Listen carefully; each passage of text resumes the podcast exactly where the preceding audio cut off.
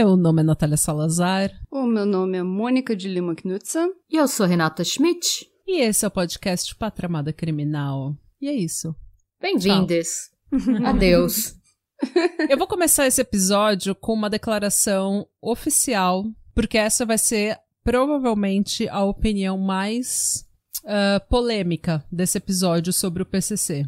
Ok. E eu já vou deixar ele bem, eu já vou deixar essa opinião bem clara, que é pra durante o episódio todas as opiniões vão ser muito, assim, não vão ser tão polêmicas. Ok. Então eu já quero deixar bem clara qual é a minha posição. Uhum. Eu amo maçã na salada de maionese. E eu não aceito que vocês digam que maçã na salada de maionese não é uma coisa boa, porque é maravilhoso, tanto na salada de batata quanto na macarronese. Eu gosto de maçã na salada de batata. Eu acho que depende de como você faz a. É, de como você é. prepara, depende de quem prepara. Porque maçã é um negócio que ela escurece se você deixa ela muito. Então, assim, é um negócio que você tem que fazer e comer na hora. Você vai Você tem naquelas que comer na hora. Mas eu gosto, assim, no verão eu gosto de uma salada de, de batata com maionese, maçã e nozes e... Nozes. A Mônica já entrou na- no, no negócio de nozes, que ela provavelmente gosta de arroz com uva passa. Não, não, eu não gosto, não, eu não gosto de uva passa, não. Tá vendo? Polêmicas. Começamos esse episódio com polêmicas. Sim. Desculpa, gente, eu sou super tinha uva passa. É, é- é um momento. Tio uva com- passa. é um Nossa, aqueles lanches de tipo frango com salpicão e uva passa no salpicão, sabe? Eu acho maravilhoso. Mas eu. Ah, eu- eu, salpicão eu gosto, mas uva passa não rola. Ah, uva passa também não. Lembra muito do que a criança, criança pequena gosta de comer uva passa. Você dá, eu dava pra minha filha assim, come aqui, porque seu, seu açúcar tá muito baixo. Eu acho tão triste essas crianças norueguesas comendo uma caixinha de uva passa, gente, sério. Eu acho muito triste. Porque aqui é normal, você pega aquela caixinha de uva Sim. passa e dá pra criança, né? Porque é mais saudável do que doce. Mas puta que pariu, me dá uma dó. Eu falo, nossa, mano, dá um chocolate pra essa criança. Aqui o, o, o sueco, ele também ele Estraga gostava de fazer... da criança. ele gostava de fazer o musli caseiro, fazer, ele fazia assim, Uhum. sabe? Mas só que toda vez ele botava uva passa e estragava o musli pra mim, eu não podia comer. Ah, não, Nossa, eu acho engraçado que uva passa é um negócio que divide opiniões, assim, absurdamente, né? Todo Natal eu sei que vai começar a putaria da galera. É, uva passa no arroz é uma merda. Tipo, gente, pelo amor de Então, todo Natal tem a questão da salada de batata com maçã ou sem maçã, ou com a- o arroz com uva passa ou sem uva passa. Outra Out coisa, qual, qual é a opinião de vocês em abacaxi na pizza? Amo. Eu também. gosto. E eu não gosto de Amo. abacaxi, mas na pizza eu gosto. Ele fica Tá meio. Quando, quando ele cozinha na pizza, ele perde um pouco da acidez. Então, se você não gosta do abacaxi por ser ácido, ele cozido normalmente. Não, não perde. gosto de. Sabe, tudo quanto é fruta tropical, eu não gosto, porque quando a gente viajava pra Juru, sentada no carro, minha mãe sempre parava no caminho, porque tinha aquelas eh, vendedores de frutas no meio do caminho, e eu tinha que ficar lá no carro, sem ar-condicionado, com manga, com abacaxi, com tudo quanto é fruta fedorenta, sabe? Nossa, acho o cheiro de manga tão gostoso. Nossa, mas isso num carro a 40 não, não. graus lá em Juru, mano, é. Eu, eu, eu tenho trauma até hoje. A Mônica abraçada numa jaca No abacaxi. durante sete horas indo pra Juru, ela agarrada na jaca, Ah. aquele 40 graus naquele Monza preto, Ah. Com banco com estofado de veludo.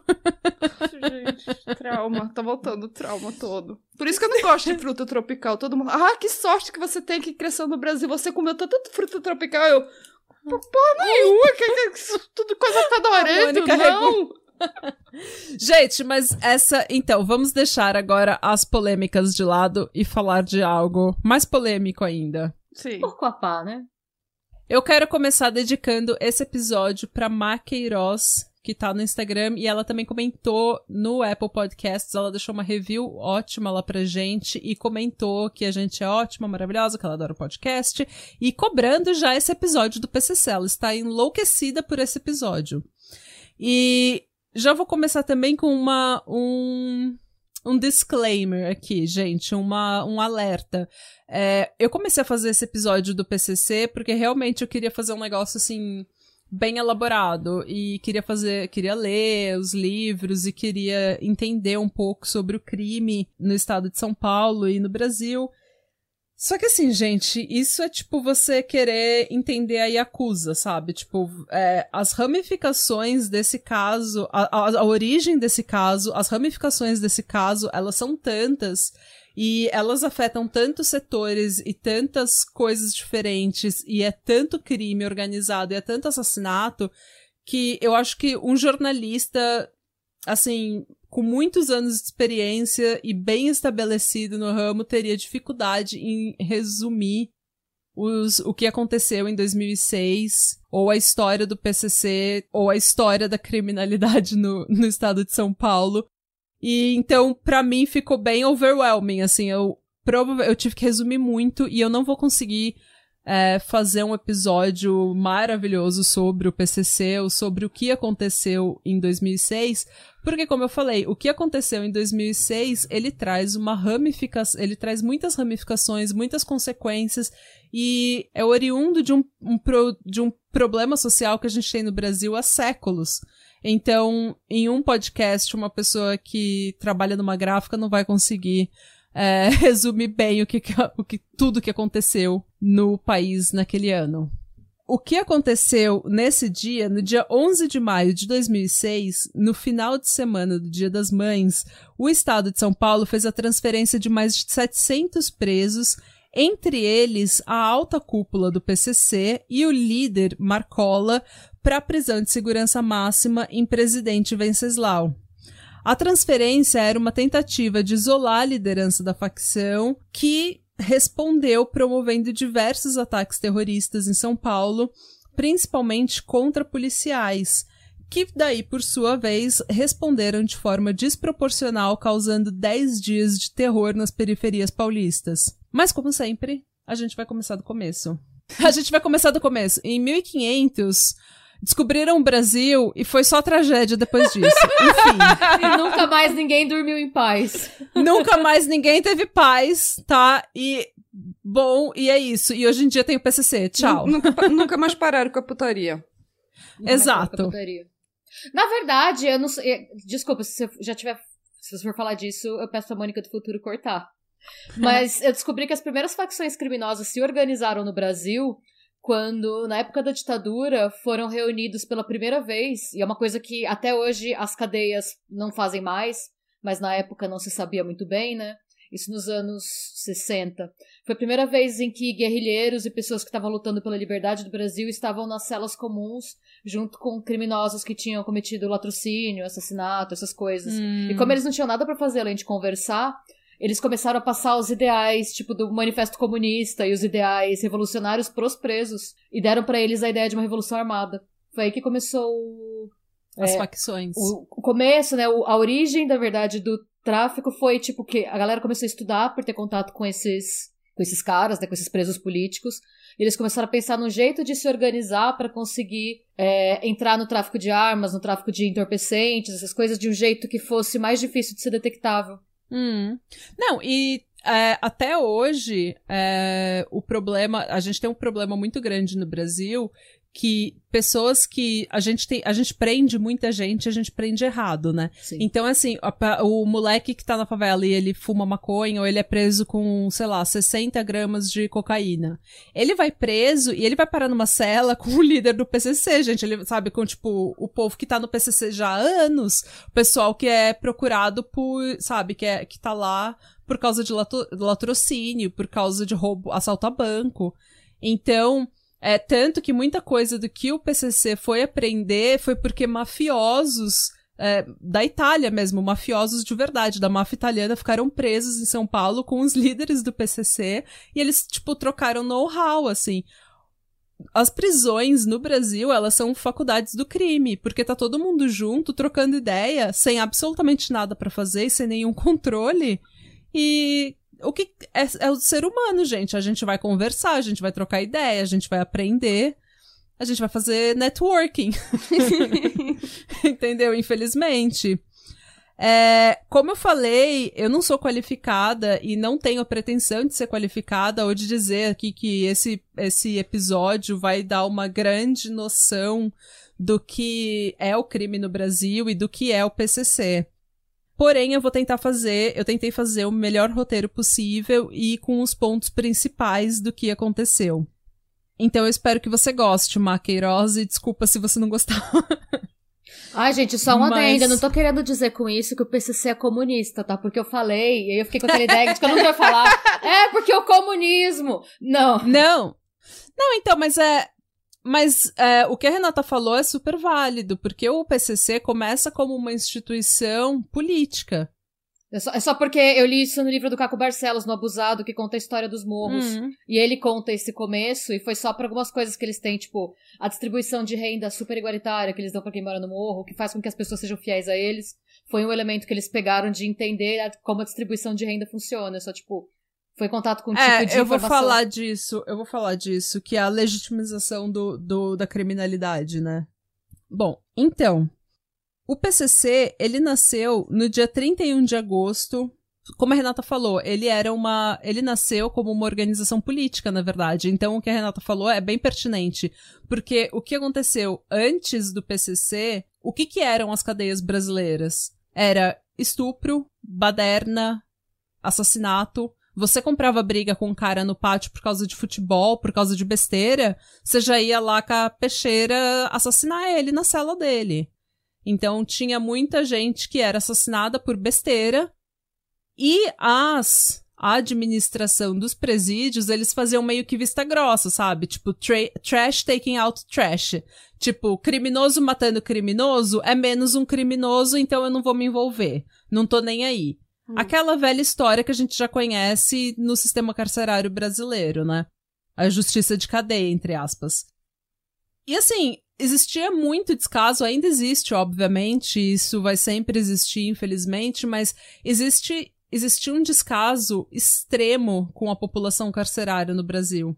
Eles estavam sem saúde, eles estavam sem comida decente, não tinha emprego, não tinha educação, não tinha absolutamente nada. Você coloca um bando de criminosos junto e deixa eles no ócio, é, ficando cada vez mais revoltado contra o sistema, é claro que vai dar merda é claro que vai dar merda. Tipo, isso é humano.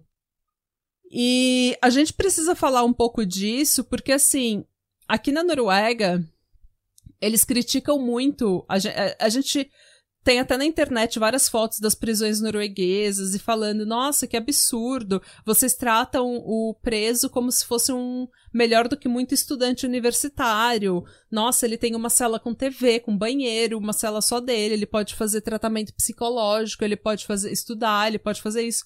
E o meu sentimento é, é óbvio que é uma coisa que a gente odeia o fato da gente ter, ter que pagar imposto para sustentar essas pessoas que fizeram coisas horríveis na cadeia.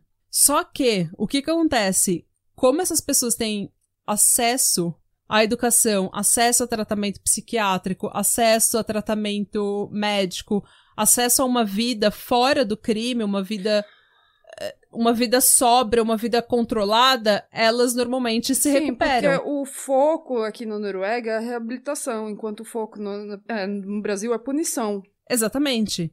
E tem muita gente que, até porque crime é uma coisa tão injusta, quando a gente fala de crimes, de estupro, de assassinato, é impossível a gente não ficar emotivo claro. quando a gente fala sobre isso. Então a gente deixa as nossas emoções controlarem a narrativa e fala, ah, tem que ele que se foda, esse, esse cara é um lixo humano e foda-se ele. Só que assim, ele ainda é um ser humano. E um dia você não pode ficar. Você não pode trancar ele o resto da vida dele porque vai chegar uma hora que, tipo, isso vai custar pro Estado o quê? Milhões. Sabe? Para quê? Para deixar ele lá apodrecendo ocioso.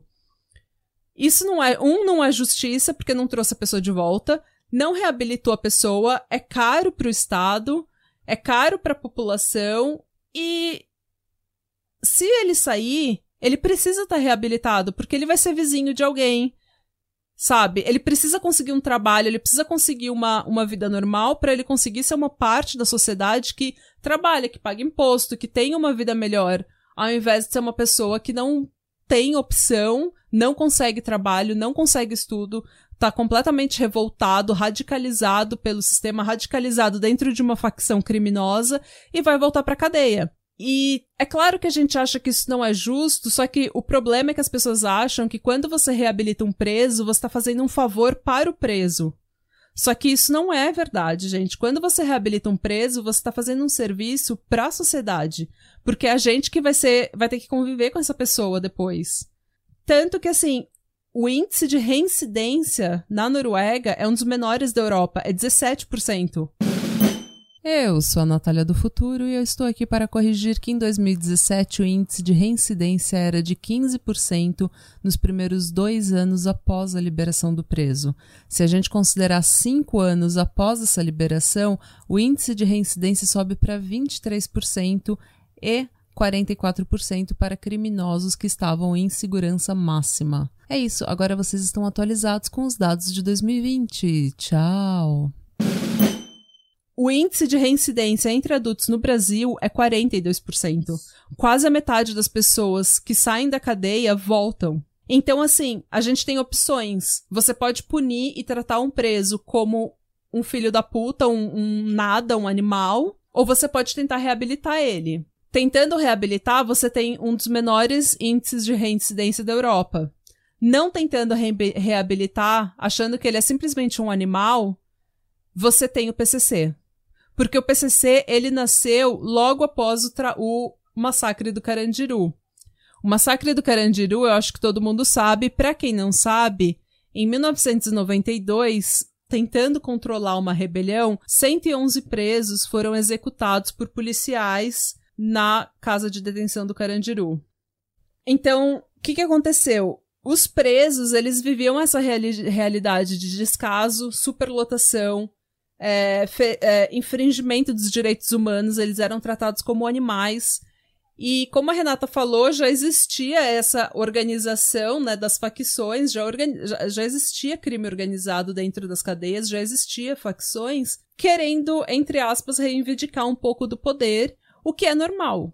O que sempre vai acontecer. Com gente boa e com gente ruim. Você vai se unir contra um opressor, um opressor em comum. E você vai tentar tomar o poder que você acha que você precisa, que você acha que você merece, se você é tratado como um lixo. No dia 31 de agosto de 1993, na casa de custódia de Taubaté, que na época era a prisão de maior segurança no estado de São Paulo, conhecida como Piranhão. Piranhão. Oito presos. É, o piranhão. Não sei porquê. Ah, piranhão. Nesse dia, oito presos liderados por José Márcio Felício, o Geleião. Eu não sei, gente, quem que ele tava tentando assustar com esse nome. Mas o Geleião. O Geleião. é.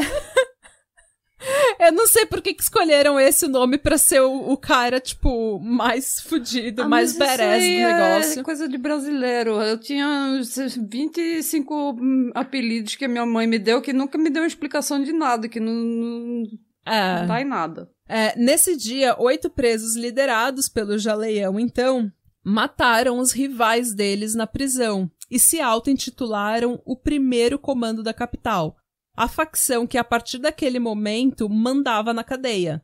Tipo, eles simplesmente tomaram o poder, mataram os inimigos e falaram: agora é a gente, e se você não tá com a gente, você está contra a gente. Aqui quem manda agora é o primeiro comando da capital. E como eu falei, o PCC nasceu como uma organização política, como um parti o partido do crime, na verdade. Porque o que eles queriam era colocar ordem na cadeia. Eles queriam lutar contra a opressão do sistema carcerário. Eles queriam reivindicar qualidade é, na comida, qualidade no, no atendimento de saúde. Eles queriam reivindicar trabalho, estudo, melhores condições dentro da cadeia. Então o PCC ele veio realmente para colocar ordem no sistema carcerário e lutar contra a opressão é, tanto do sistema carcerário quanto da polícia o que é irônico é que para chegar num ponto em que eles iam pacificar, né, a, a cadeia, eles precisaram tomar poder. E para tomar o poder, nada disso foi pacífico. Era como eu falei, ou você tá com a gente ou você tá contra a gente, ou você tá do lado do PCC ou você tá contra o PCC. E quem não tá com o PCC vai morrer. E assim, pelo fato deles terem essa retórica, essa narrativa de que eles estavam buscando lutar contra a opressão da população carcerária, eles ganharam muita simpatia. E eles cresceram muito, muito rápido. Isso aconteceu principalmente depois que um detento chamado Marcos Williams Erbas Camacho, o Marcola, tomou a liderança da facção. Porque até então a liderança era do Geleião e o Cezinha, e eles cobravam uma mensalidade para você ser membro do PCC. E havia inclusive famílias que já estavam reclamando dos preços que estavam assim, que estavam sendo extorquidas para essa mensalidade do PCC, porque as famílias que estão lá fora que tem que trazer o dinheiro pro preso pagar a mensalidade do PCC, certo?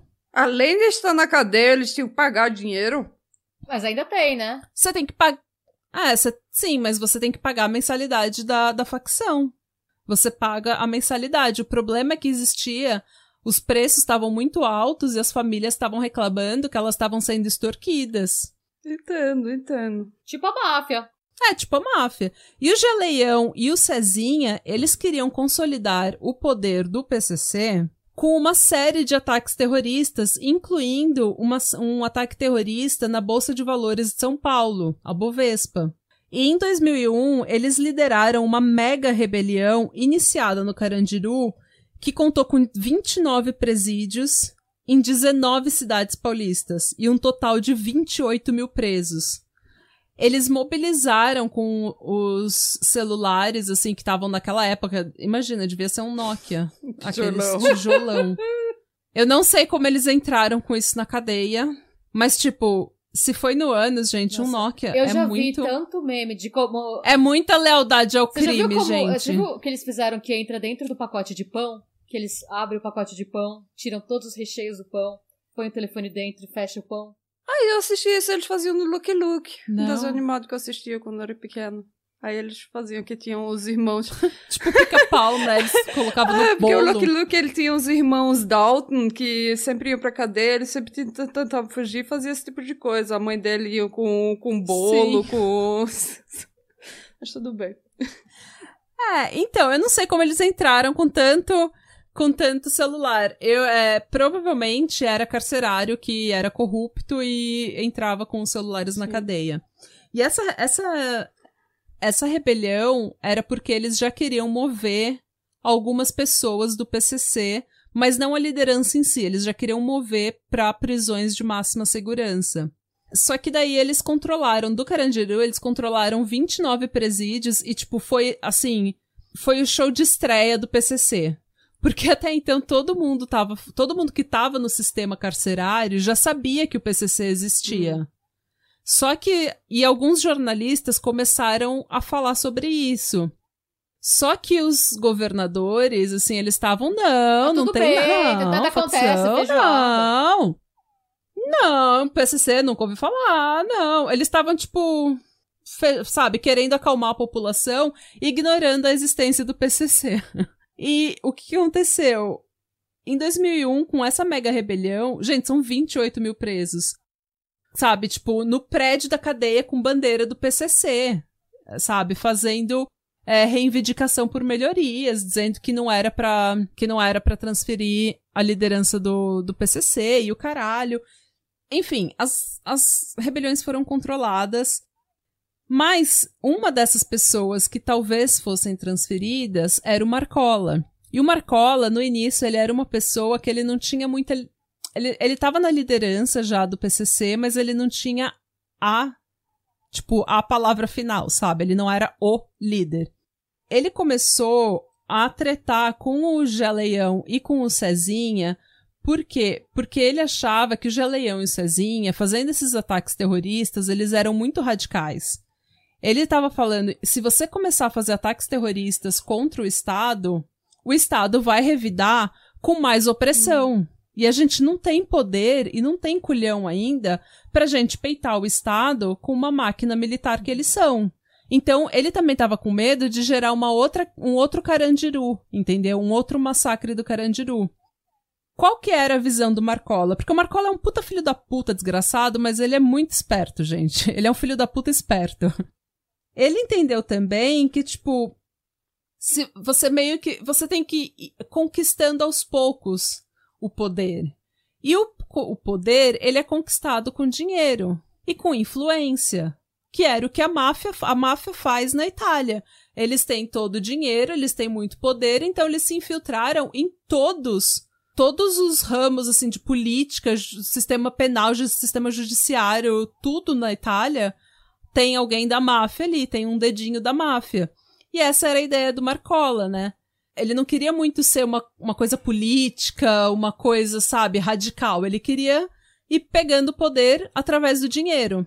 O Cezinha e o Geleão ficaram putos que o Marcola tava tretando com eles e mataram a esposa do É, Marcola, porra! que tava fora da cadeia.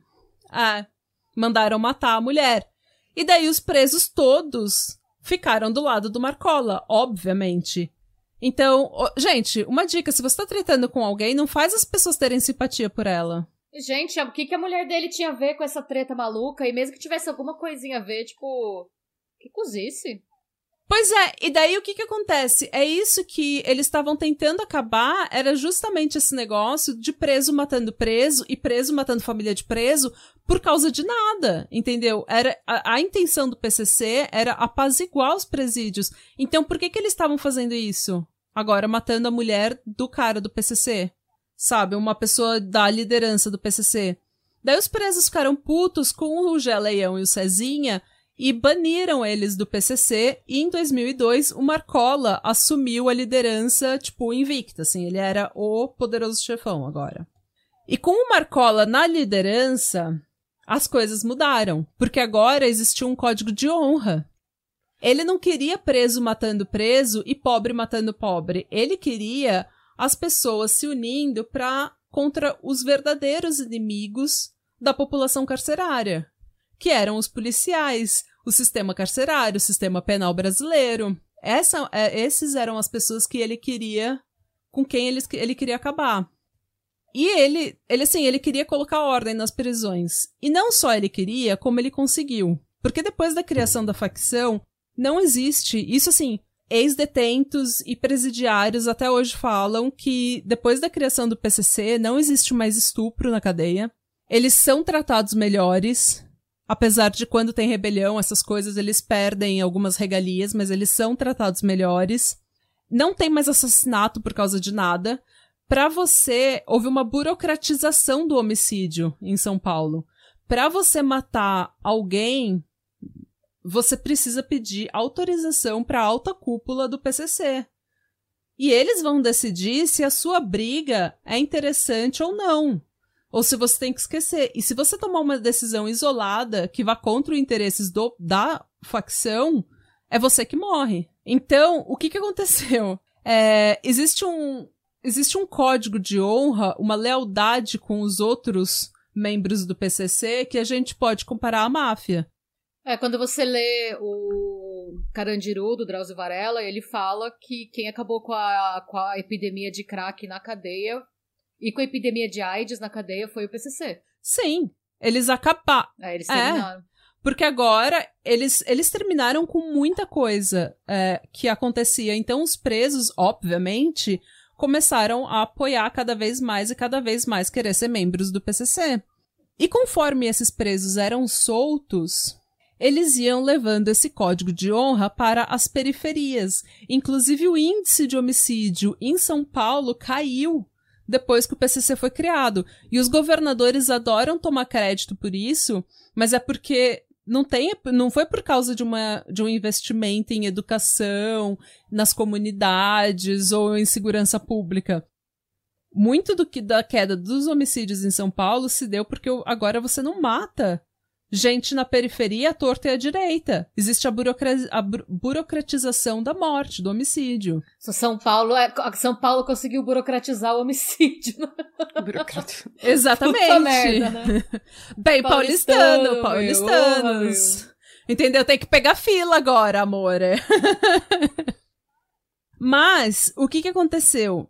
O que o Marcola entendeu é que quanto mais você faz ataques terroristas contra o Estado, maior a opressão do Estado. Quanto mais crimes nas comunidades, nas periferias, mais a polícia vai estar nas periferias.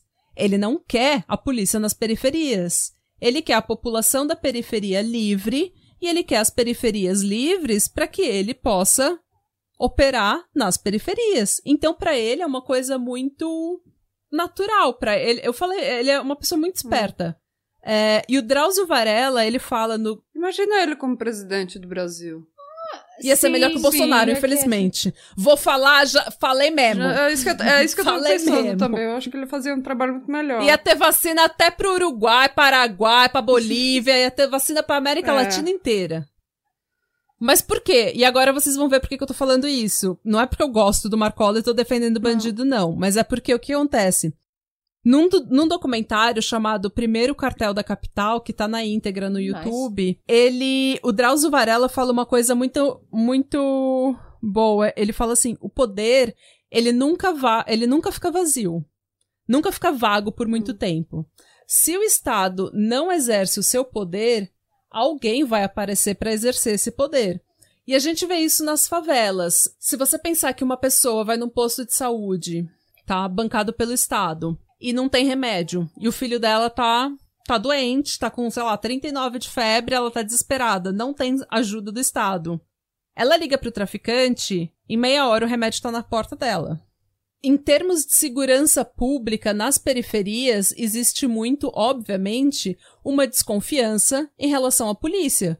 Porque a polícia entra truculenta, tratando o povo da periferia todos como bandidos. Então, se você é uma mãe da periferia, você vai confiar no, no cara que entra com fuzil na favela, chamando seu filho de bandido, de vagabundo, ou você vai confiar no traficante que cresceu com seu filho, sabe? O traficante que é filho da Neide aqui de trás, sabe? Que corta cabelo, que é filho dela, que você viu crescer. Você vai confiar no traficante. E esse é um problema que a gente que existe em qualquer organização criminosa, que é um poder paralelo. Existe um poder paramilitar, um poder paralelo ao poder do Estado.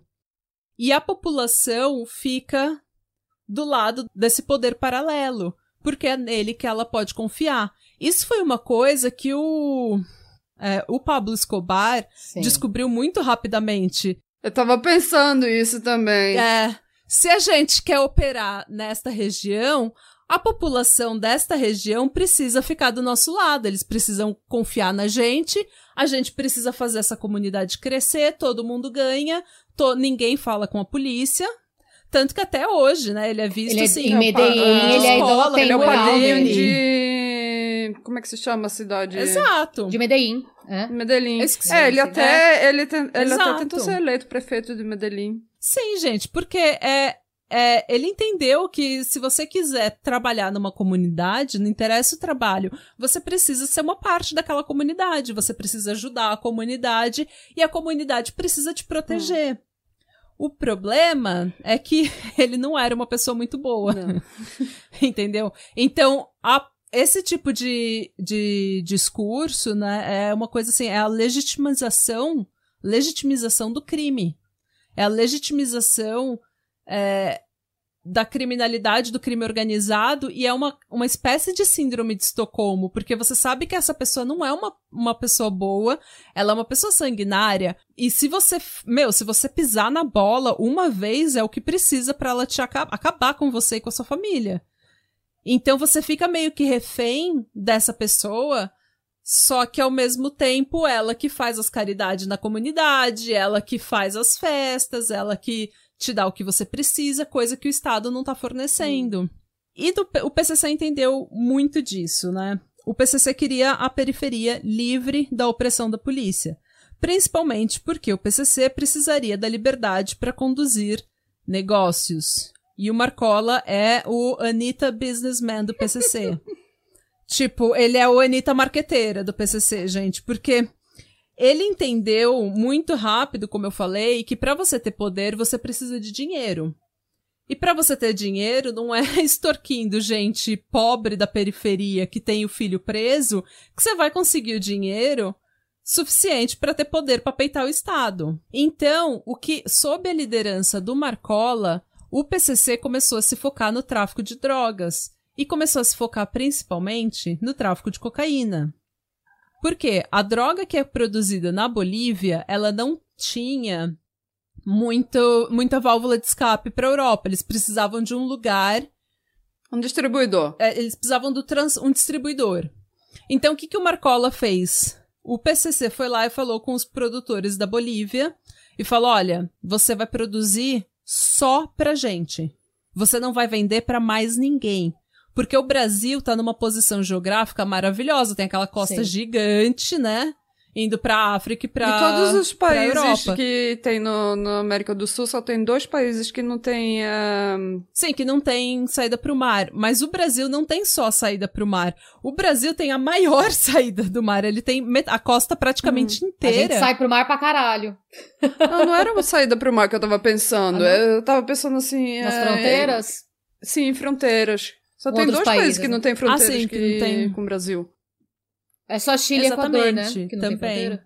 Eu acho que é. É. Então, o que que o, que que o, o Marcola fez? Ele falou, você vende só pra gente toda a sua cocaína e não se preocupa porque o transporte e a venda sou eu que vou hum. fazer.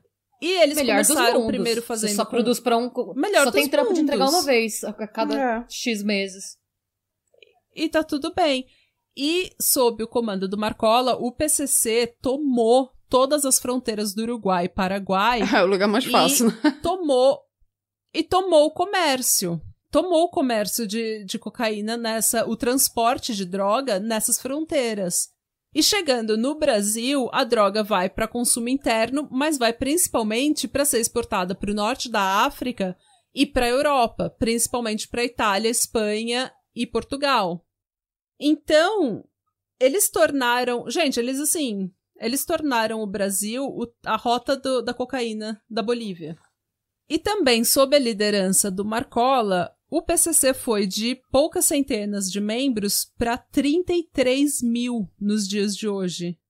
E eles continuam tentando ganhar cada vez mais fronteiras e cada vez mais poder. Tanto que, nos últimos anos, a gente tem visto uma série de rebeliões no norte do país, que é, são rebeliões na cadeia, para tentar barrar, porque as facções do norte quer barrar o comando do PCC. E o PCC, ele tá muito assim, é, ele tá muito decidido em tomar o Brasil inteiro. Ele quer todo, todos os presídios do Brasil. E principalmente os presídios que fazem de, país, de estados que têm fronteira com os países produtores de droga. Porque ele quer tomar o comércio lá também. Hum. E a gente vai continuar vendo essas rebeliões no norte por um, um bom tempo, porque o, o, poder do PCC não tá, tá longe de acabar, gente. Essa tomada do comércio de cocaína, o PCC foi de uma facção criminosa para um verdadeiro cartel. É por isso que aquele documentário chama Primeiro Cartel da Capital e não Primeiro Comando da Capital, porque eles, eles falam exatamente sobre o caminho que o PCC tomou para virar um verdadeiro cartel e eles especulam que o PCC vai virar uma máfia. Porque o que está faltando para ele ser uma máfia é ele operar em todos os níveis do poder no Brasil. Assim como a máfia tem em todos os níveis de poder na Itália. Para isso acontecer, eles precisam legalizar o dinheiro deles. Eles precisam aprender a fazer lavagem de dinheiro. Jogo do bicho! Então, já, a, eles já controlam isso em São hum. Paulo, né? Só que é muito. É, isso daí é coisa assim, pouca, né? Não tem como Carreira você lavar tanto dinheiro futebol, assim. Eles lavam dinheiro, é, hum. grupo de pagode. Então, eles precisam. Eles precisam Lava fazer, jet. tipo. Grupo de funk. O que, que é Lava, lava Jet? Não, Lava carro. Ah, não, gente, isso daí ainda é muito pequeno.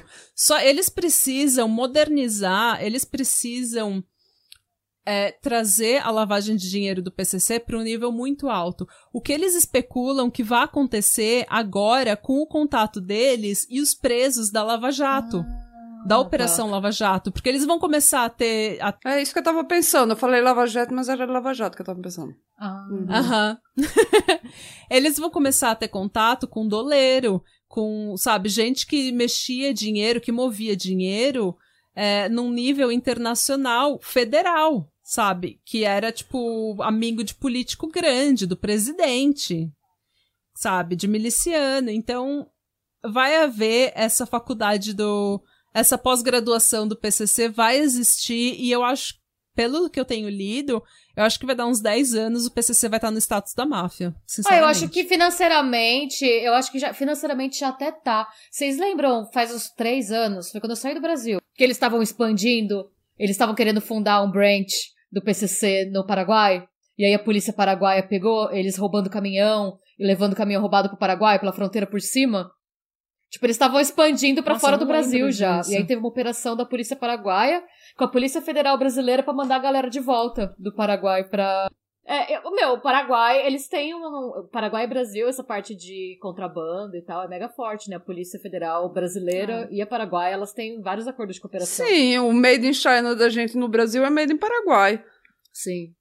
Então tem todo esse. É lá que você compra os tênis Mike. o, o, os uh, tênis da Pumba. Da Pumba. É. A. Ai, tem vários memes até da. Tem muita gente que contrabandeia cigarro, né? Porque o cigarro paraguaio, ele é. Você viu aquele cara. Pra fumar que... tudo! Que tinha o carro. ele tinha o carro inteiro, ele tinha o carro inteiro cheio de cigarro paraguaio. Daí ele falando pra polícia: Não, não, isso daí é pra uso próprio. daí o repórter pergunta assim: Você vai fumar tudo isso? E ele, é, você não pica? tipo, você não Porque a, o Brasil, ele, ele sobretaxa o cigarro, né? Super caro no Brasil.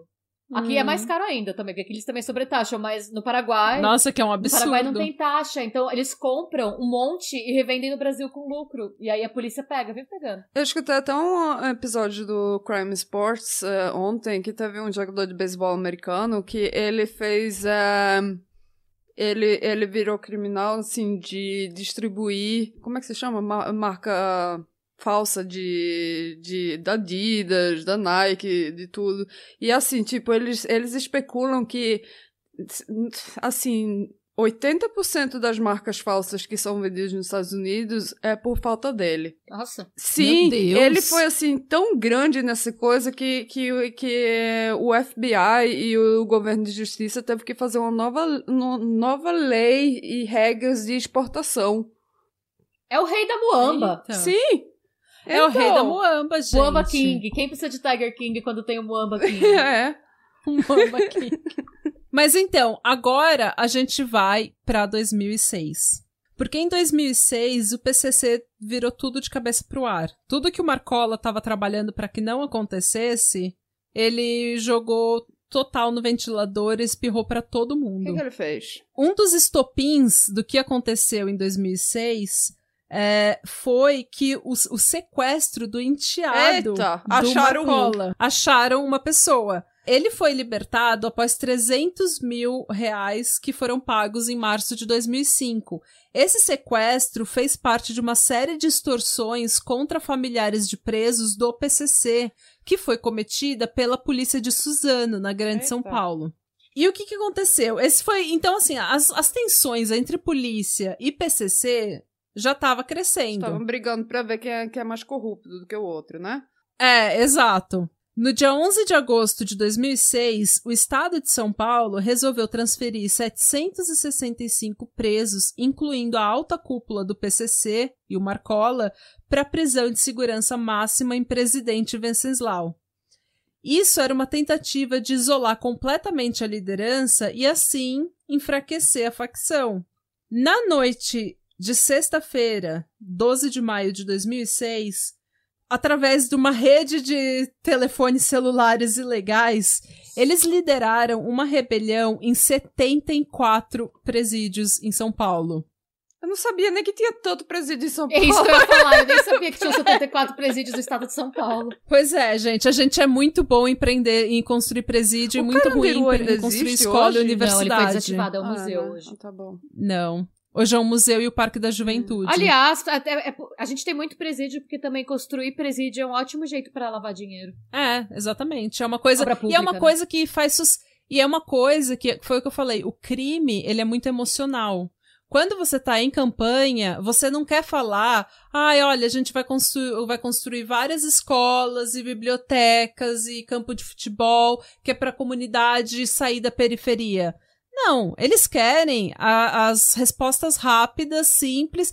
A gente vai construir presídio de segurança máxima e vai acabar com a criminalidade, metendo todo mundo no cárcere. Porque aí vai que nem o Pablo Escobar e eles e é, os criminosos que estão pagando pelo, pela construção do presídio e faz a maior casa de luxo lá dentro, né? Então, não só isso, gente. Você tá construindo. Custa muito mais você construir manter um presídio e manter um preso do que você construir escolas e tirar as pessoas da pobreza. Só que isso não é interessante para as pessoas que estão no poder no Brasil. O sistema quer a periferia na periferia. Eles não querem que a gente saia da periferia.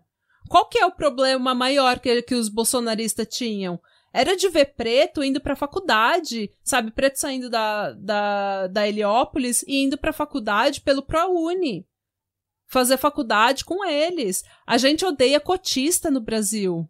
Sabe, a gente fala mal de cotista no Brasil, tipo, como se o cotista tivesse um puta privilégio, quando na verdade ele acorda às 5 da manhã, sabe? Tipo, mó horário fudido e vai dormir às 11 da, da noite porque ele trabalha e estuda numa faculdade particular no centro, enquanto ele mora lá na Heliópolis, e os privilegiados de verdade são os filhinhos de papai que estudam no etapa a vida inteira sabe? Daí conseguem vaga nas federais e tudo mais. Mas, mas enfim, já, já, já militei errado. Já militei aqui, entendeu? Já até saí do assunto para militar. É, ninguém quer ver periferia sair da uhum. periferia. Quando isso aconteceu, eles tiraram o PT do poder, eles tiraram. E o PT também ajudou, porque é corrupto pra caralho, né? Mas deu, deu razão. Mas eles, eles não, ninguém quer ver filho de empregada fazendo faculdade no Brasil. Quem está no poder quer se manter no poder. E a periferia, saindo da periferia, saindo da linha de pobreza, é uma ameaça incrível para quem está no poder no Brasil. Mas enfim.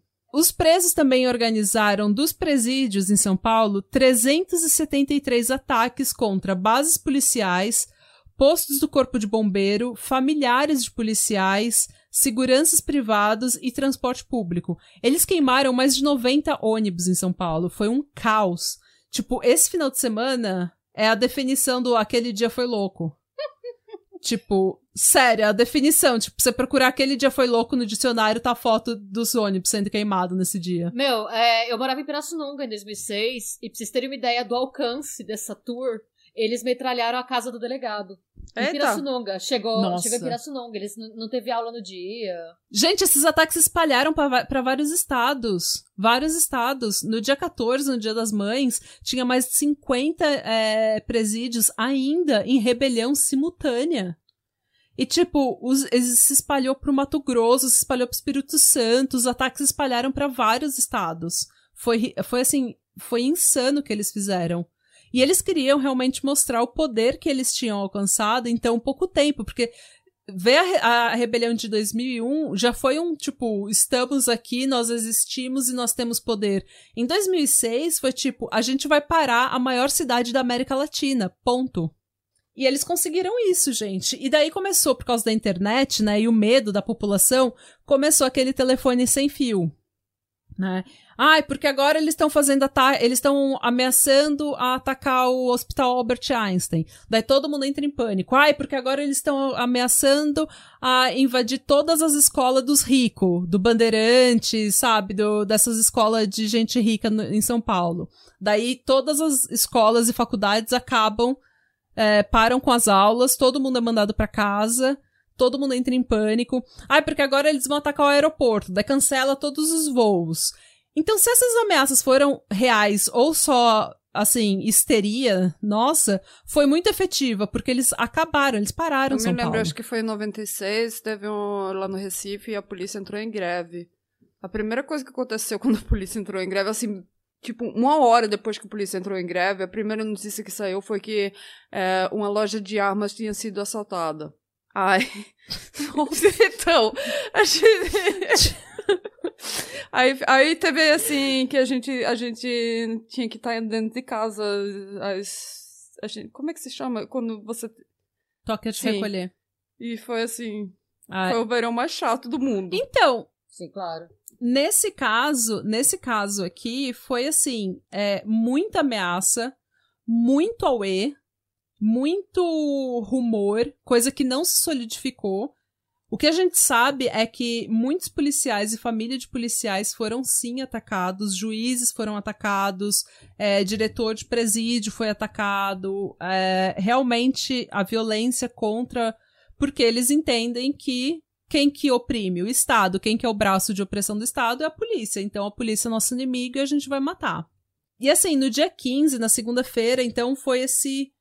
Está, parou tudo, todas as empresas saíram mais cedo. Eu lembro que eu tava no trabalho, a gente tava desesperado. Cada hora vinha uma notícia, cada hora vinha um rumor, uma ameaça, uma coisa diferente. E tanto que uma amiga minha teve que me levar em casa porque não tinha ônibus.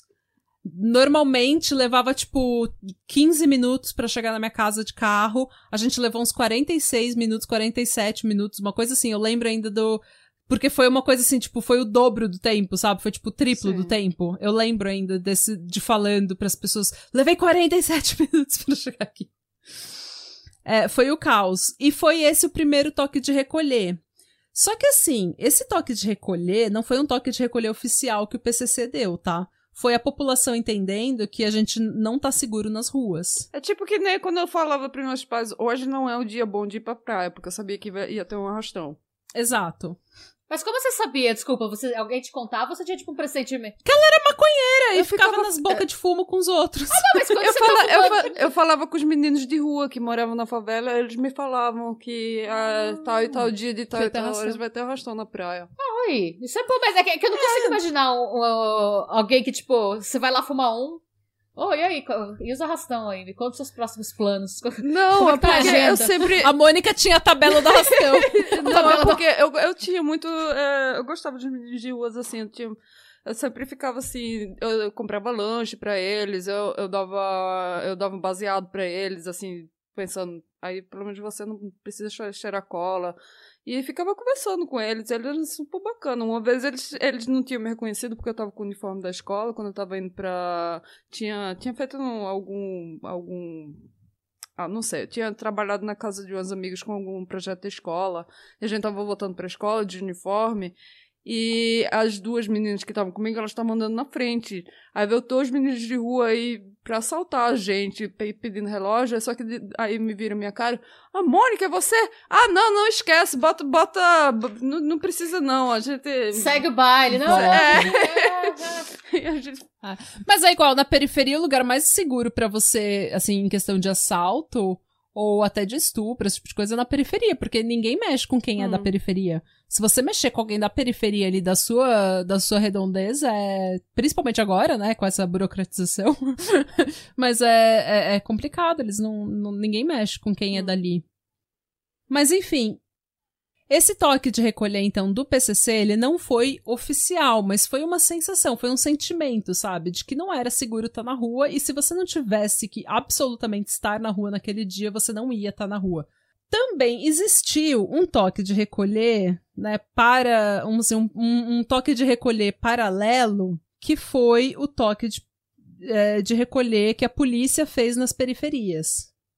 Porque assim, aconteceu exatamente o que o Marcola sempre tinha dito que ele queria evitar. E não evitou porra nenhuma, né? Só causou. Mas assim, é, a polícia precisou controlar essa situação, gente. A polícia estava sendo atacada, eh, tinha 90 ônibus sendo queimados no estado de São Paulo, tinha agência bancária sendo metralhada, sabe? Se espalhou pelo interior de São Paulo, foi o caos.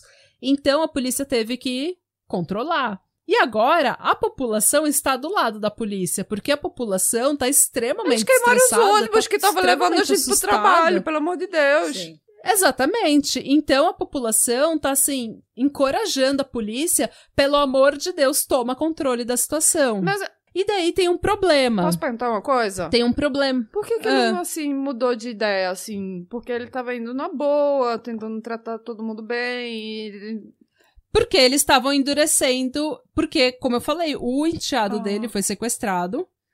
E porque eles estavam endurecendo contra o PCC para tentar desmantelar a, a ah. facção. Ah, tá. Eu me perdi. Então, quando eles, eles tentaram mudar ela, eles tentaram mudar ele e a alta cúpula do PCC para presidente Venceslau, que era segurança, que é segurança máxima. Ele ia ficar isolado, ele não ia ter mais como controlar os business dele. Hum.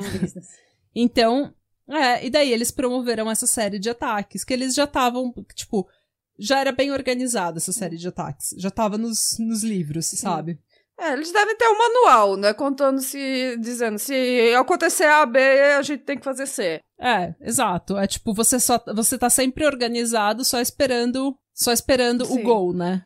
E daí, o que acontece? O problema disso tudo é que algumas pessoas sabem disso já, mas assim, nem todo mundo da polícia é muito legal. Ah. Tem gente na polícia que é bem corrupto. Tem gente, tem policial que é bem truculento. Tem policial que entrou na, na, na instituição pra matar. E você vê, tem até, tinha até, eu não sei se agora tem, porque não me deu trabalho de procurar, mas eu me lembro que uns tempos atrás tinha até grupo no Facebook da Rota, tipo os grupos assim, sabe, com metralhadora, parecia uns negócios, parece que estava vendo aqueles terrorismo, sabe, aqueles grupo terrorista do Oriente Médio, assim, sabe, ele segurando fuzil, falando que ia matar todos os traficantes da favela, e, tipo, se gabando disso no eu Facebook, tinha grupo. rappers americanos, sabe? Eu tava pensando no Adriano Não, Imperador. Eles... é, é mais ou... gente, é mais ou menos isso. Eles estavam se. Tipo, tem gente que entra na rota, sabe? Que entra na, na, na polícia para fazer isso mesmo, para tocar terror. Assim como tem serial killer que entra no exército, sabe? Que é pra, porque eles acham que eles vão ter licença para matar. E quando você trabalha como PM nas periferias, você meio que tem. Hum. Essa é a realidade. Esses policiais corruptos, eles normalmente não trabalham sozinhos, eles trabalham em milícias, eles trabalham em grupos de extermínio. Ah, inclusive, para quem se interessar e quiser saber mais, se vocês lerem Rota 66 do Caco Barcelos, é, ele conta por que, que ele decidiu ser jornalista. E ele conta exatamente que a lembrança mais recente, que é, a primeira lembrança de vida que ele tem, é dele fugindo da rota da milícia. Que ele fala que ele era moleque e ele tava só jogando bola com os moleques numa comunidade, que ele tem um background bem humilde, assim. E ele fala que a polícia hum. chegava, eles tinham que parar tudo que eles estavam fazendo e correr. Não interessava o que eles estavam. Eles, ah. Ele falou que ele cresceu aprendendo isso. Então, é um negócio assim. É. Que conta mais da. Não, e assim, não interessa se você. Se, quando a polícia bate na periferia, não interessa se você é traficante ou se você tá só jogando bola ou se você tá, tipo, tomando sua tubaína na, na venda da esquina. Se você estiver do lado, você é traficante e vai espirrar em você eles vão te matar se eles tiverem que te matar. Tanto que acontece direto. Quantas vezes? Toda semana vem uma pessoa. Ai, ah, o moleque tava segurando um guarda-chuva e foi assassinado com 300 tiros nas costas, sabe? Porque a polícia achou que ele era traficante. A, a polícia entrou matando. Gente, ó a chacina de jacarezinho. Sim.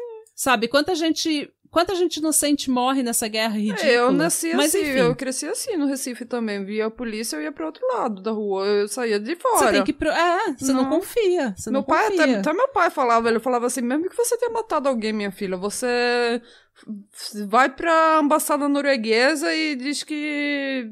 Procure seu advogado. É. é. Não, então, isso, isso é um problema, porque a gente precisa poder confiar Sim. na polícia. A gente precisa poder confiar em quem tá ali para proteger e servir Exatamente. a população. Por isso que eu fico assim, puta da vida quando os noruegueses aqui, ah, a polícia aqui é muito foda, eles são coisa e tal. Eu, meu, a polícia aqui é muito boa, eles estão fazendo o trabalho deles. Eles, eu falei, vocês não sabem do que, que vocês estão falando, sabe? Mas então, daí o que aconteceu? Esses poderes paramilitares, essas milícias, esses policiais corruptos que às vezes tinha dívida de droga ou que às vezes tinha problema com fulano, já fazia meses que estava com problema com alguém da periferia, algum traficante, alguma coisa assim. Eles tiveram o, o aval da polícia. Entra nas periferias e controla a situação. O que eles entenderam foi licença para hum, matar. Hum, e eles entraram nas periferias e acabaram com as periferias. Então, esse toque de recolher que a gente fala, toque de recolher do PCC, na verdade, foi muito mais o toque de recolher Sim. da polícia. É, é bem o você tá na rua fazendo o quê, né? É, exatamente. E era assim, o que o PCC fez, na verdade, ele, ele abriu as portas para essas alas da polícia também se, legitimi se legitimizarem. Porque a, a população estava clamando para eles terem controle da, da situação. Muita gente inocente morreu, gente. Nos próximos, nas próximas duas semanas, próximos dez dias, na real, foi um inferno você viver na periferia. Muito, principalmente homem, principalmente jovem, principalmente negro, morreu. E assim, muitas dessas pessoas não tinham sequer passagem pela polícia. Segundo o artigo da Ponte Jornalismo, é, com o apoio do Ministério Público, policiais e grupos de extermínio reagiram aos ataques, matando 505 pessoas em duas semanas no estado Nossa. de São Paulo, o que foi mais do que a ditadura militar matou em 21 Nossa. anos. A maioria dessas mortes ocorreram depois que o ataque, os ataques do PCC já tinham cessado. E por que cessaram? Porque aparentemente o governo do estado de São Paulo, apesar de negar com todas as forças, eles entraram num acordo com o Marcola, com a alta cúpula do PCC. Como eu falei, o governo nega qualquer acordo, mas o comandante-geral da PM na época, que era o coronel Eliseu Ecler Teixeira Borges, ele admitiu sim que houve uma conversa entre o líder do PCC, Marcola, a advogada dele e um policial militar no domingo do Dia das Mães. Mas ele disse que ele não sabia o que que, É, que, que a se gente deu não nessa sabe o que conversa. acontece atrás de portas fechadas, né? Não, mas obviamente foi um Hum. acordo. Foi um acordo entre o PCC e o Estado de São Paulo para cessar os Hum. ataques. O problema é que daí as, os, as milícias e os grupos de extermínio da polícia ficaram usando isso como desculpa para tocar o puteiro na periferia. Esses crimes ficaram conhecidos como crimes de maio. E no documentário, tem um documentário aqui no YouTube também, não aqui no YouTube, no YouTube, que chama Feridas de Maio. Acho que é um documentário da Folha. E ele mostra três mães falando dos filhos que foram mortos por causa de absolutamente nada nas mãos dessas milícias, desses grupos de extermínio. Uma delas foi a Vera Lúcia Andrade de Freitas. Ela era. Ela, eles moravam em Santos. Ela ainda mora em Santos. O filho dela, Matheus, saiu para ir para a escola em Santos. Eu acho que isso foi na sexta-feira. É, porque ele tinha prova e eles viram o secretário de segurança de São Paulo na TV dizendo que eles já tinham controle da situação. Então ele resolveu ir para a escola. Chegando na escola, eles tinham cancelado as aulas e ele voltou para casa. No caminho de volta, ele foi assassinado. Isso, assim, aconteceu ao redor do Dia das Mães. Imagina essas mães. É. Não, exatamente. Foda-se as mães, entendeu? A gente vai entrar para matar. A outra mãe que tá, tem nessa história, ela tem uma história, nesse documentário, ela tem uma história ainda mais triste, que é a Vera Gonzaga. A filha dela, a Bianca, estava grávida de nove meses. E ela e o genro foram assassinados quando eles foram comprar uma vitamina de frutas no bar, porque ela estava com desejo. Ai, gente. Uma moto parou com um sujeito encapuzado, parou e começou a atirar no marido, no marido dela, no namorado dela, o Ed. Ela se jogou na frente achando que ele ia ter piedade com ela, mas os dois foram assassinados. O vigia do posto de gasolina do lado contou para Vera Gonzaga o que, que tinha acontecido com a filha e com o genro dela. No outro dia, a moto voltou e matou o vigia. Não. A Vera morreu em 2018 num suposto suicídio depois de meses lutando contra a depressão. A outra mãe que tá no documentário, a Débora Maria da Silva, ela teve o filho, que era Gari, o Edson Rogério, assassinado. Ela fundou Mães de Maio, que luta para trazer à tona os crimes de maio como eles ficaram conhecidos. Ao todo, entre os dias 12 e 21 de maio de 2006, 564 pessoas foram assassinadas por armas de fogo no estado de São Paulo. 59 dessas pessoas eram agentes públicos, 90% eram civis, quase todos homens de até 35 anos sem antecedentes criminais. Nossa.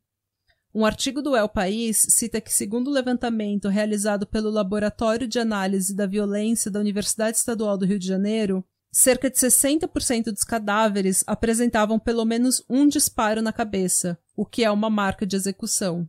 30 das, 60 das 564 mortes foram denunciadas ao Ministério Público. As outras foram 30? arquivadas. 30 de 564. Até hoje, muitas famílias não sabem sequer o que aconteceu com os membros que simplesmente desapareceram.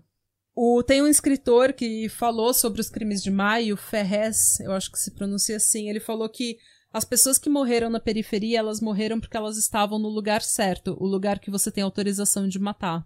O PCC começou essa série de ataques, a polícia revidou na periferia. A polícia revidou sabe, falando, olha, agora a gente tem autorização para matar. O governador da época, o Cláudio Limbo, Cláudio Lembo, né? Ele falou que é, ele sabe, ele acha que houve excessos, mas que. Ele Mas ele acha que a polícia fez um excelente trabalho controlando a situação. Já o. Como que é o nome dele? Isso aqui, Peraí. vida de pobre não, não É. vale nada. Não vale porra nenhuma, não vale nada. O delegado-geral da Polícia Civil de São Paulo, na época, o Marco Antônio Des, Desga- Desgualdo, ele negou que tinha um acordo com o PCC, mas ele admitiu no documentário que existiu excessos e que ele sabe de mortes que foram é, investigadas, que foram feitas por policiais. Então ele pelo menos reconheceu isso anos depois, né? Mas, enfim. E é isso, gente. Como um pensamento final, eu só quero dizer uma coisa. E tem gente que vai ficar falando que eu sou muito esquerdista, radical, paz, amor, direitos humanos, que eu tô defendendo bandido. E tem outras pessoas que vão falar que eu sou lambibotas. E tem outra pessoa, outras pessoas que vão falar que minha opinião é uma bosta porque eu moro fora do país e eu perdi contato com a realidade. Todo mundo tem sua opinião, ninguém tem uma opinião que é igual a É. outra, assim, é a vida. É, mas esse, esse é o argumento que as pessoas usam quando eu discordo delas. Que eu tô há muito tempo fora do Brasil e que eu não sei de nada. É, não interessa o lado, esquerda ou direita, quando eu discordo de alguém, esse é o argumento que eles, elas usam pra destruir o que eu tô tentando falar. Mas assim, só uns, uns- umas considerações finais que eu queria fazer. Tanto que quando a gente teve a, a chacina de jacarezinho, a Renata perguntou se eu queria fazer um Reels ou se eu quisia- queria colocar alguma coisa no, no Instagram. E eu falei que eu não queria. Eu falei que eu não, eu não tinha saúde mental pra lidar com isso. Nem lembrava dessa tour. Naquela. é, naquele momento eu não tinha capacidade de falar sobre a periferia, porque, tipo, eu tive uma vida muito. Assim. é, eu nunca tive uma vida pobre, nunca me faltou nada. é, mas, assim, eu cresci na periferia, gente. Eu tenho a família na periferia e eu nunca tive nenhum familiar envolvido com crime ou familiar preso, esse tipo de coisa. Mas eu conheço gente que tem, eu sei de gente que tem. Eu só posso falar sobre com a minha com a minha experiência. É, a gente sabe que o PCC é uma facção criminosa. Ponto. Inclusive, eu não li aqui nesse episódio os manifestos e as exigências e as declarações que eles fizeram naquele, nas rebeliões, porque eu não quero dar palco pro PCC. Eu não acho que você fazer uma trabalhos bons para a comunidade seja é, seja desculpa para você ser uma pessoa bosta, para você ser um traficante. Você tá fazendo a comunidade refém, você não tá tornando a comunidade mais livre. Essa é a minha opinião. É, o que a gente sabe é que essas pessoas são seres humanos ainda. Então não importa se elas são estupradores, torturadores, se elas são assaltantes de banco, se elas elas continuam sendo seres humanos. Os monstros que a gente fala nesse podcast, eles são só seres humanos. E eles merecem ser tratados como tal. Infelizmente, pra gente que não comete crimes e pra gente que é a vítima desses crimes, é muito fácil falar, mete num paredão e mata todo mundo. Só que ah, não é assim que as coisas funcionam. Porque se a gente fizesse isso, não ia só ser, não seria só os criminosos que morreriam. Tanto quanto não, não é. A gente faz isso. Esse, esse mete todo mundo no paredão e mata já existe em toda a periferia do, pra- do Brasil Eu acho inteiro. que às vezes, quando a gente. e principalmente eu sei que eu morei 10 anos em São Paulo, e assim, eu sei como é ruim você passar por uma situação de violência, como é ruim ser assaltado. Eu fui muito assaltada, tipo, muito assaltada em São Paulo. Em várias situações, já fui assaltada saindo do trabalho, já fui assaltada saindo da balada, já fui assaltada, tipo, três da tarde na rua. Então, assim, eu entendo que depois que você sofre uma violência Uhum. dessa, normalmente você passa uns dias depois, puto, querendo metralhar todo mundo no paredão, querendo se armar, querendo virar o Rambo, porque você se sente vulnerável, né? Fato. Mas eu também penso que assim. é, E a- eu sei disso pela comparação até aqui com Dublin, porque muitas vezes o- a- pessoas que são daqui. Ah, meu próprio chefe, ele me pergunta às vezes: ah, você não acha que Dublin tá muito violenta a cidade? Eu falo: olha. é, Dublin não é uma cidade pacífica, tem muita treta, tem muito problema com o abuso de substância química, principalmente heroína, cocaína, essas coisas. Mas eu falo, a- a- tem tipos e tipos de violência. Eu sei que andando aqui na rua, eu posso ser assaltada? Posso, tem gente que é. Mas a violência que vem do desespero, que é o desespero de quando já fui assaltada por usuário do, de crack da, da luz, por exemplo, uma barra de ferro, eles bateram na gente, foi péssimo. É diferente você, você saber que você vai sair na rua e talvez você perca o celular, de você sair e pensar que a diferença pode ser que você pode não voltar para sua casa, porque pode ter uma pessoa que esteja tão desesperada que ela vai fora de si, vai te atacar e tal. E eu penso que assim, a gente tem que parar para pensar um pouco em por é, ninguém acorda pensando eu quero ser um craqueiro que ataca pessoas com barra de ferro na rua, sabe? Nem o ser humano tem essa ambição. Não. Então assim, a gente tem que pensar um pouco para trás em a estrutura social que levou o Brasil para a situação que está hoje. Por que que tudo isso acontece? Muitas vezes isso acontece por conta de umas pessoas tendo demais e outras pessoas não tendo nada, não tendo nada, que ela chega no nível que ela precisa roubar e usar coisas que mexem totalmente com a cabeça dela para se manter.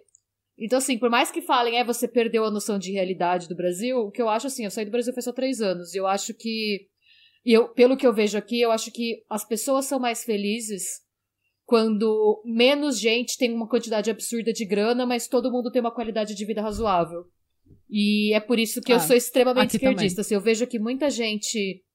É, claro, de novo, tem problema com bebida, tem treta, tem abuso de droga, mas aqui o salário mínimo é 1.600 euros. E aqui o salário de desemprego, se hum. você contribui o suficiente, é vitalício. É 800 euros por mês, uma coisa. Então, por hum. mais que você seja pobre aqui, você nunca vai ser um. É muito difícil você ser um pobre que não vai ter dinheiro para comer. Abaixo é. da linha da pobreza. Aqui, normalmente, mesmo morador de ruas, tem muita gente que pede dinheiro na rua aqui, que tem celular, tem fone de vídeo, pede, não tem dinheiro, recebe auxílio aqui do governo, também. pede dinheiro na rua, mas ele pede dinheiro, assim, acabou o dia, ele entra no ônibus e vai para casa. Entra no trem e vai para casa, sabe? Então, assim, hum. eu acho que é. Independente de qual é a sua orientação política, se você é de esquerda ou de direita, é fato que uma sociedade é mais feliz quando todo mundo tem o suficiente para se manter e ter uma vida digna. E infelizmente o Brasil não oferece isso agora. Desigualdade sempre vai Sim. gerar violência. Desigualdade Exato. sempre vai gerar violência. E tem uma coisa que eu, eu preciso falar, assim, tipo, de. A gente tem uma, uma guerra muito falida no Brasil, que é a guerra contra as drogas. E essa guerra contra as drogas, ela é basicamente o seguinte: o traficante, ele vende droga, mas ele não é quem traz a droga para o país. Quem traz a droga para o país é gente grande. É político, é delegado, é juiz, é gente comprada. Comprada pelo dinheiro do tráfico. É, o traficante da favela, ele é só uma peça. Exato. Ele não é nada. Nem, pra, nem, pro come, nem pro crime organizado, nem pro político, nem pra sociedade. Ele é um zero. Ele, você mata ele, vai ter 20 querendo ocupar o lugar dele, porque ser traficante muitas vezes é a única opção que uma pessoa na favela tem. A outra coisa, vai ter gente que vai falar que eu tô lambendo bota agora, mas eu vou falar como uma pessoa que tem policiais na família e que viu o sistema quebrar esses policiais da pior forma possível. O policial, na maioria das vezes, ele nasce e cresce na periferia. E a, ele entrou na, na instituição, na, na, na polícia, porque era a única chance que ele tinha de ter uma carreira. A única chance que ele tinha de ter poder, de ter status, de ter respeito da população. Então, a gente precisa ter muita empatia com a pessoa que vira traficante na favela, porque essa pessoa não é o cara, o traficante. Ela é só um número. Mas a polícia que entra na favela, ela também é só um número. E essa pessoa, ela seguiu um caminho diferente, mas ela entrou numa instituição, muitas vezes acreditando que ela ia fazer diferença, e ela entrou num sistema que ela não tinha ideia do que ela estava entrando. Porque o sistema não quebra só quem tá fora dele, o sistema quebra quem tá dentro dele também. E eu vi isso acontecer. E daí tem muito esquerdista como a gente é esquerdista, mas tem muito esquerdista que começa a encher a boca para falar de policial e começa a falar: não, porque esses, você escolheu colocar esse uniforme. Tudo bem, mas o traficante também escolheu pegar num fuzil. São escolhas. A, a vida deles não é algo que você pode entender. Principalmente como classe média alta. Então, você, se você não tem se você não nasceu na periferia com um valo correndo na, na porta da sua casa, você não sabe do que ele tá. Por que, que ele tomou as escolhas que ele tomou. Então vamos começar por aí. Mas vamos dizer que ele virou policial e ele tentou. Ele tentou fazer alguma coisa decente. Ele se viu numa instituição extremamente corrupta, que usa a máquina pública, que usa o dinheiro público, que usa o dinheiro do imposto que ele paga pra fuder com a população do lugar que ele nasceu e cresceu. Ele entra na favela tendo que lidar com um moleque de 16 anos com um fuzil que tá pronto para matar ele. E ele sabe que se ele não matar, ele vai morrer e a família dele vai ganhar uma micharia de seguro da organização. Fora isso, esse policial, ele é mal treinado, ele é mal pago e ele passou a noite inteira trabalhando em bico, o que é ilegal, mas todos eles fazem bico de segurança a noite inteira para conseguir pagar as contas da casa, porque um policial ganha muito pouco. Então, assim, por que, que eu tô falando tudo isso? Não é só para fazer meia culpa de policial, porque o que eu tô, o que me irrita na esquerda muitas vezes é esse, esse discurso de eles colocaram esse uniforme porque ele quis. Você não tem, você não sabe por que, que as pessoas tomaram as decisões que elas tomaram. Ah, mas por que, que ele não sai dessa instituição? Pra, fazer o quê? Que você... fazer o quê? Ele tem filho para sustentar. Ah, não, por que, que ele não dá voz pra, pra, pra pessoa que é corrupta? Voz de prisão. É porque é, fa... é. Ah, ah, então tá. Você vai fazer. Vai você fazer isso. Vai peitar um policial miliciano corrupto que, que mata todo mundo. É, eu vai não você sei fazer se é porque isso. na internet a gente se sente mais corajoso, ou sei lá, se é porque a gente tá num momento muito polarizado, mas eu acho que uma coisa que todo mundo, tanto a esquerda quanto a direita, deveriam lembrar é que dois erros não fazem um acerto. Então, assim, Tipo, Exato. você fala, tipo, ah, não, é, então é, eu estou falando da situação do traficante, isso quer dizer que eu automaticamente estou do lado dele. Não, mano, é. Tipo, do, podem existir duas situações erradas. E as duas estão erradas. Exatamente. E a outra coisa é que Não, não, assim, existem soluções simples para problemas complexos. São essas duas coisas parece que todo mundo esqueceu É. esse ano, né? Gente, não tem uma solução simples. Não é você. Sabe, sabe quem denu- defende colocar todo mundo no paredão e metralhar? Hitler defendia isso. É desse lado da história que você quer estar? Não é. Então, assim, não é metralhar todo mundo no paredão. Não, e assim, eu acho. Eu fico muito irritada com esse tipo de. Foi o que a Renata falou. Não existe questões. É, é, não existe soluções simples para questões complexas. As questões complexas, complexas que a gente tem é, são séculos de opressão, são séculos de sucateamento do, do Estado, sucateamento da saúde, sucateamento da educação, são séculos de opressão e limpeza social e, e opressão racial, porque não se engane, o que acontece, essa guerra contra as drogas, ela tem uma cor em mente, ela não acontece em, no Morumbi, ela não acontece na Barra da Tijuca, ela não acontece em Boa Viagem. A guerra contra as drogas acontece na periferia, a periferia tem cor. E assim, eu tô falando tudo isso sobre o policial, sobre o traficante, porque eu acho que você tem que se colocar no lugar dessa pessoa, tanto quanto é, tanto o traficante quanto o policial, porque você precisa entender que eles são apenas números. Eles são apenas números. Quem tá no poder não se importa com eles. Eles são todos pobres e quem tá no poder tá adorando que enquanto a gente tá aqui brigando um com o outro, o traficante brigando com polícia, e a população brigando com o traficante, e o traficante brigando com a população, e a polícia, sabe, e a esquerda brigando com a polícia, quem tá no poder, quem tem a condição de mudar a, a, a condição do país, tá adorando, porque eles estão vendo pobre se matar à torta e à direita e pobre brigar com pobre, enquanto eles saem por cima. Então, assim, só parem com essa. Parem com um lidar com termos absolutos. Todo policial é corrupto, todo traficante é vagabundo. Isso não existe. Existe vida e existe decisões que as pessoas tomaram na vida, certas ou erradas. Existe gente boa, existe gente ruim em qualquer lugar. Entendam que a guerra contra as drogas, ela não é uma guerra contra o tráfico de drogas, ela não é uma guerra contra a polícia, ela é uma guerra contra pobre e ela é uma guerra contra preto. A periferia tem cor e a periferia tem classe social. E se você é a favor da guerra contra as drogas, você é a favor de um sistema de opressão a gente pobre. Desculpa, essa é a minha opinião, é fato isso, porque você não tá. Você não. Quem que. Tanto que se você for contra a polícia, se você for contra o traficante, você tá sendo contra quem? Contra pobre. Você tá, você tá lutando. É pobre matando pobre, e quem tá no poder não tá nem sentindo, não tá nem se importando. É, quem tá no você. poder tá dirigindo um helicóptero cheio de cocaína, jogando cocaína pro alto. Exatamente. E assim, uma outra coisa só que eu quero falar é: se você é desse tipo de pessoa que fala, joga num paredão e mata todo mundo, meus parabéns. Você, você criou o PCC. Foi essa mentalidade de tratar a gente que nem lixo, que nem animal, por causa de decisões erradas que elas tomaram, por causa de problemas mentais, por causa de coisas ruins que elas fizeram, que, você, que o PCC se criou. Você criou o PCC. E você tem sangue, todos os sangues dos crimes de maio, você também tem isso nas mãos. E tenho dito. E diga assim a uva passa no arroz. E diga assim, eu vou Não, Ah, não, não, só uma outra coisa.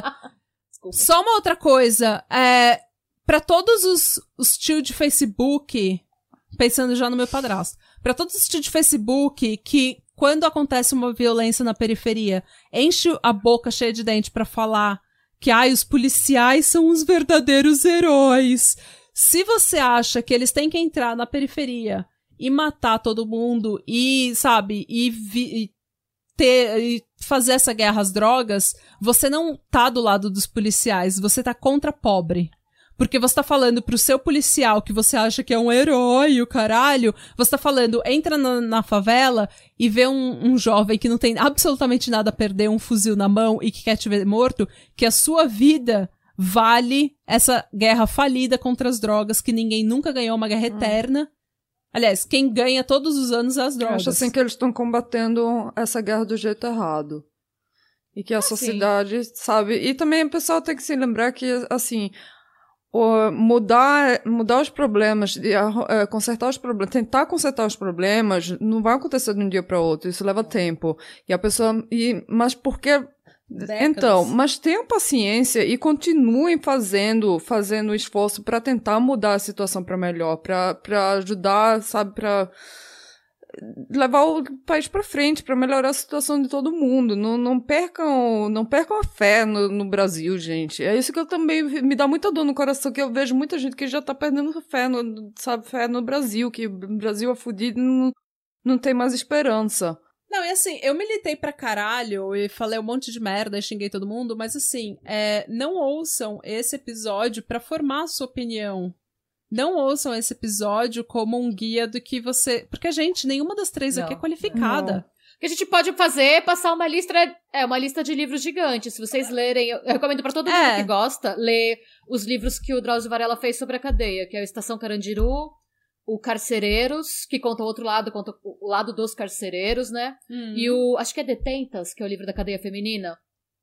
É, ele traça todo um perfil da vida do crime é, do Brasil, de São Paulo especificamente, tendo como experiência a, a vivência que o Drauzio Varela teve fazendo atendimento médico voluntário dentro dos presídios. Então, assim, é, se vocês lerem esses três livros, eu acho que já dá pra vocês formarem algum tipo de opinião, até porque ele, por ser médico, ele é super neutro, ele até fala em vários. Nos três livros ele fala que ele nunca perguntou o crime das pessoas que ele atendeu, porque ele não queria que isso. É, Ele se fudeu Sim. por causa ah, disso sim, agora, é, pouco, inclusive né? Por ele causa da nunca lá. é. Ele se fudeu, porque ele não perguntou, abraçou a mulher É, ele falou lá, que nunca. E ela era uma Sim. puta estupradora Ele nunca criança. pergunta. Ele atendia a pessoa perguntando o sintoma. E ele fala que ele foi feito de trouxa várias vezes. É, por conta disso, exatamente, né? Então, assim, é, é, porque é tem um... muito assim, é um problema muito grande de psicólogos e psiquiatras que, que vão dar depoimento em casos assim que eles vão tratar criminosos, é porque eles pensam assim, num tratamento, num tratamento com médico, com psiquiatra, com psicólogo, eles, eles, a, a noção é que o paciente está sendo honesto, está sendo honesto Sim. no que, no que tá errado, mas só que eles não levam em consideração que é, um criminoso tem mais a vantagem de contar mentira pro, pro seu próprio médico, paciente ou, ou, Sim. sabe? Ele tem, ele tem experiência Sim, o exatamente. sistema, né? Mas o Drauzio, ele fala uma coisa muito... Ele fala, é, eu fiz um voto de, como médico, que o meu voto era reduzir o sofrimento humano. E é isso, que- eu não tô Sim. aqui pra ser julgar, para julgar ninguém, eu não sou aqui, não sou juiz, eu sou médico. Se eu vejo uma pessoa doente, eu vou tentar reduzir o sofrimento Sim. humano dela. E tem muita gente que critica ele, que fala que ele é comunista e o caralho, mas ninguém que ouve esse É. podcast, porque esse podcast não Sim. é bolsominion e não é reaça. É, Mas só assim- mais uma, de- juro que eu paro. Leia os dois Ah. do Caco Barcelos. Primeiro Rota 66, que foi o primeiro dele, que ele conta a história das milícias na polícia. E depois o livro do Caco Barcelos, que conta O Abusado, que é a história do Marcinho VP, que é a história do maior traficante do Morro Dona Marta. Os dois livros, cada um conta um lado da história. A linguagem é bem de boa. São livros gostosos de ler e dá pra você. É, forme sua própria opinião, como a Nath disse. Leia, entenda. É, exatamente. Forme. A gente vai passar uma lista de documentários e de livros e coisas que vocês podem ler, porque realmente não tem como a gente falar de todas as ramificações da, da, da origem e Sim. das consequências desses crimes, dessa do PCC. Mas assim, é, ouçam, ao invés de ouvir podcasters, gente, ouçam advogados, sociólogos, jornalistas, juízes, policiais, mães que perderam seus filhos na periferia. sabe? Consu é, procura no Google quem são as mães de maio, procura o que as ONGs estão falando, que trabalham na periferia estão falando, é, e principalmente sociólogos, porque são eles que estudam a sociedade, historiadores, eles estudam a sociedade, eles estudam o que o poder, o que o sistema faz com uma sociedade e os diferentes tipos de sociedade. É eles que vocês têm que ouvir, não a gente. E eu espero que eu tenha, sei lá, feito alguma militância decente nesse, nesse episódio para que vocês se interessem em realmente em procurar soluções complexas para problemas complexos e não soluções simples para problemas complexos. E é isso, gente. E se você gostou desse episódio, isso significa que você não é bolsominion. Tenha um ótimo dia.